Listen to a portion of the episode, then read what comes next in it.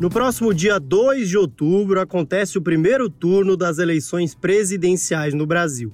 Entre os principais candidatos na disputa estão Jair Bolsonaro, o atual presidente que tenta a reeleição, e Luiz Inácio Lula da Silva, que busca retornar ao Palácio do Planalto depois de 12 anos. Além deles, de acordo com as pesquisas eleitorais, Ciro Gomes, do PDT, e Simone Tebet, do MDB, ainda compõem a lista dos candidatos com maior percentual de intenções de voto. E a partir de hoje, esses nomes vão estar em pauta no Vale Tips. Começa agora uma série que tem como objetivo lembrar a trajetória política de cada um deles e entender suas propostas econômicas para o Brasil.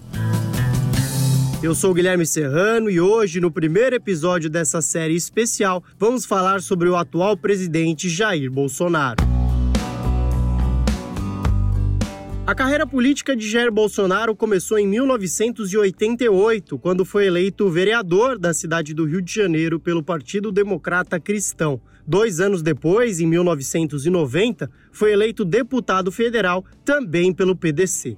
Na sequência, vieram outros seis mandatos consecutivos como deputado federal, sempre transitando entre alguns partidos, como PPR, PPB, PTB, PFL, PSC e PSL. Após quase 25 anos na vida pública, Bolsonaro desistiu de buscar mais uma reeleição na Câmara para disputar a presidência da República em 2018 pela primeira vez se apresentando como um candidato antissistema, pró-mercado e defensor de valores conservadores, Bolsonaro foi para o segundo turno contra Fernando Haddad, do PT, e foi eleito com 55,1% dos votos válidos. Paulo Velasco, doutor em ciência política e professor de política internacional da UERJ, analisa a escalada de Jair Bolsonaro ao poder em 2018. Podemos uh, reconhecer que o candidato Jair Bolsonaro, né, à época um deputado federal é, obscuro né, e sem maior projeção dentro do parlamento brasileiro, né, apesar né, de quase 30 anos é, como parlamentar, né, a vitória expressiva que ele teve foi uma surpresa. Né? Claro que já se projetava a partir de meados de 2018, né, é, o avanço uh, importante dele nas pesquisas, sobretudo depois do episódio do, do atentado, da facada, né, uma surpresa, justamente pelo fato do Bolsonaro nunca nunca teve uma participação, né, nunca foi cogitado sequer né, como um nome viável. Né. Mas naquele panorama de um Brasil muito dividido e polarizado, ele acabou né, conseguindo justamente essa, essa projeção toda e, e venceu com bastante conforto, né, podemos dizer. Para tentar a reeleição, Bolsonaro apresentou um plano de governo que reforça as suas bandeiras, sobretudo no que diz respeito aos costumes, dando ênfase à família e à liberdade de expressão. As propostas do atual presidente também incluem pontos como o aprimoramento do combate à criminalidade, a ampliação do Auxílio Brasil e a melhoria no acesso aos serviços de saúde. Em relação à economia, Bolsonaro coloca a geração de empregos como uma prioridade. A proposta é investir em políticas que visem a redução da taxa de informalidade no mercado, que hoje está na faixa dos 40%, sendo que em alguns estados do norte e no nordeste se aproxima a 70%. Além disso, o presidente ressalta que a nova legislação trabalhista, adotada depois da reforma de 2017, não vai ser revista, mas sim mantida a fim de facilitar as contratações. Por falar em reforma, outro ponto citado no plano de governo do atual presidente é o avanço na reforma tributária, com a simplificação da cobrança de impostos. De acordo com o documento, pessoas físicas que tenham recebido até cinco salários mínimos por mês no ano anterior vão ficar isentas do imposto de renda. Vale lembrar que a atualização da tabela do IR já fazia parte do plano de governo apresentado em 2018 e chegou a ser discutida no Congresso, mas não foi aprovada pelo Senado.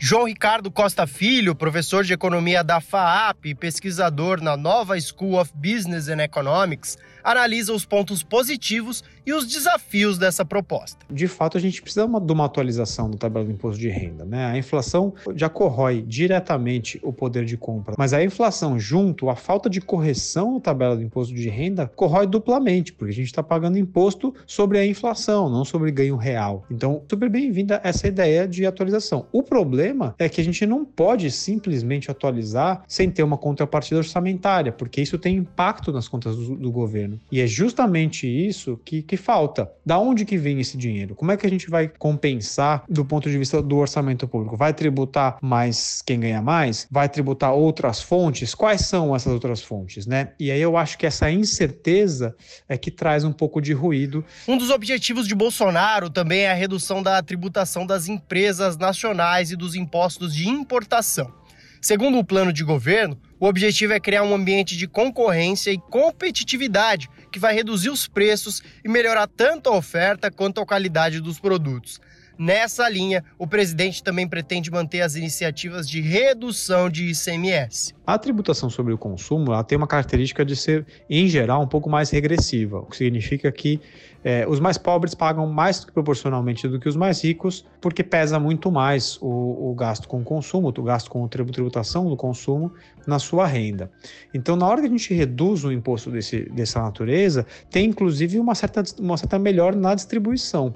Só que a gente tem que lembrar que isso primeiro precisa ser arquitetado e organizado e articulado com os estados, o que já não é tão fácil. E além disso, não adianta simplesmente tirar esse imposto ou baixar a alíquota. Né? O que a gente precisa é de uma contrapartida do ponto de vista orçamentário e não está claro como isso vai ser feito. Essa participação dos governadores, citada pelo professor João Ricardo, é de fato um dos entraves mais citados por analistas. Nesse sentido, Humberto Dantas, doutor em ciência política pela USP, com pós-doutorado em administração pública, destrincha a relação pouco harmoniosa entre o atual presidente da República e os demais poderes. Existe um agente nessa história que é o Poder Judiciário, que o presidente acusa de um ativismo exacerbado, mas também porque o legislativo tem se mostrado pouco razoável no que diz respeito ao prolongamento de alguns debates, e sob a presidência, principalmente de Arthur Lira, que transformaram o Poder Legislativo numa casa quase acessória em alguns momentos de tomadas de decisão. E, obviamente, parte da oposição que se vê sufocada no legislativo parte para o judiciário, que, uma vez provocado, toma decisões que, em muitos casos, não têm agradado ao presidente da República. A taxa de sucesso do Bolsonaro nas suas causas junto ao judiciário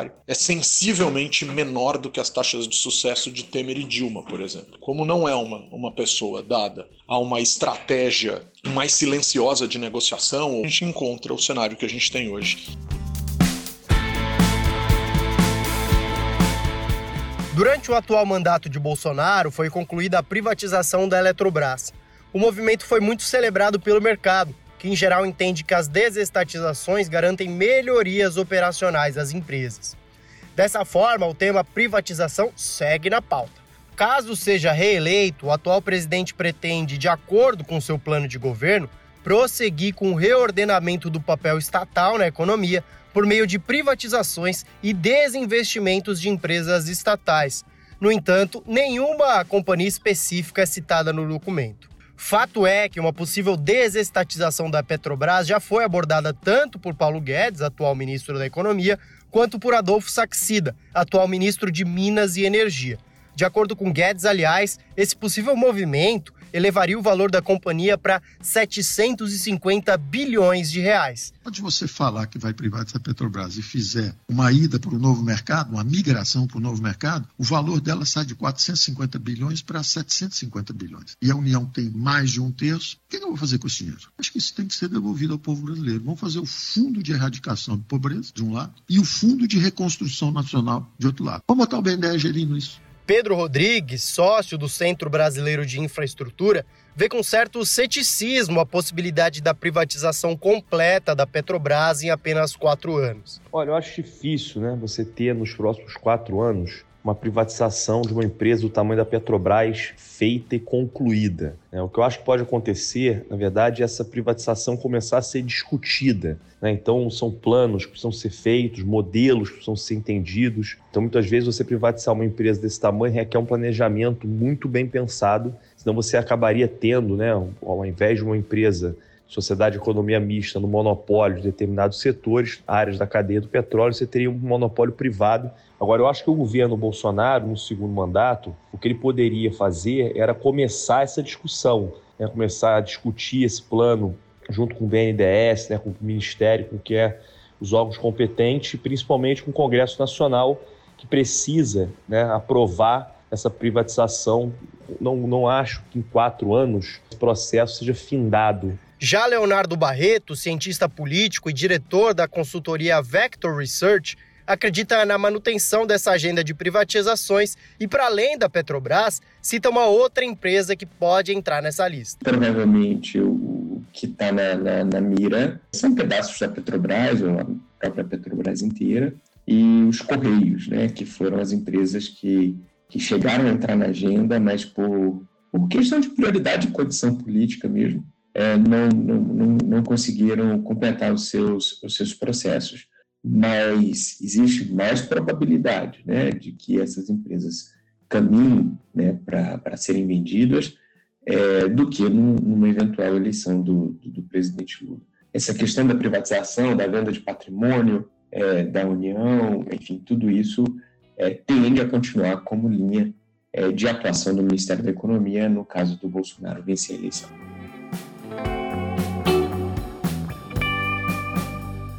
Atualmente, o pagamento do Auxílio Brasil de 600 reais mensais está previsto somente até o fim de 2022. Caso reeleito, no entanto, Jair Bolsonaro pretende manter o benefício. De acordo com o um plano de governo, o programa representa uma importante evolução, uma vez que estimula a emancipação socioeconômica dos cidadãos. No documento, o benefício é descrito também como um dos compromissos prioritários do governo reeleito. Além disso, em uma de suas peças eleitorais, Jair Bolsonaro promete acrescentar 200 reais ao Auxílio Brasil de 600 para quem for beneficiário do programa e conseguir um emprego, alegando que essa seria uma forma de fomentar a busca por postos de trabalho entre quem recebe o benefício.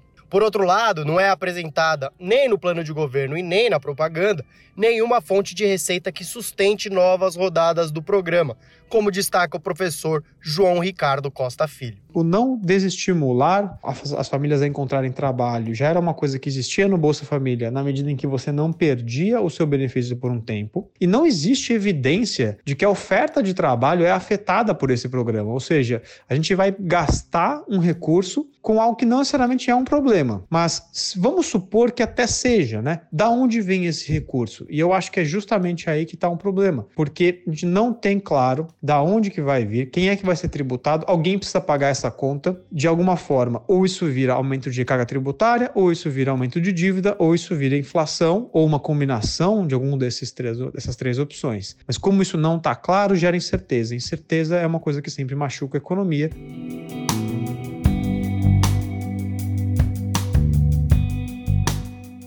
O Vale Tips é seu podcast semanal a nossa missão é destrinchar os assuntos mais relevantes do Brasil e do mundo que podem impactar sua vida e os seus investimentos. Se quiser saber mais sobre outros setores do mercado financeiro, mais episódios estão disponíveis na TC Station e nas plataformas de podcast. A locução, o roteiro e a edição são de Guilherme Serrano. A supervisão é de Leonardo Levati e Vinícius Custódio e as artes de divulgação são de Vinícius Martins. Muito obrigado e até a próxima edição.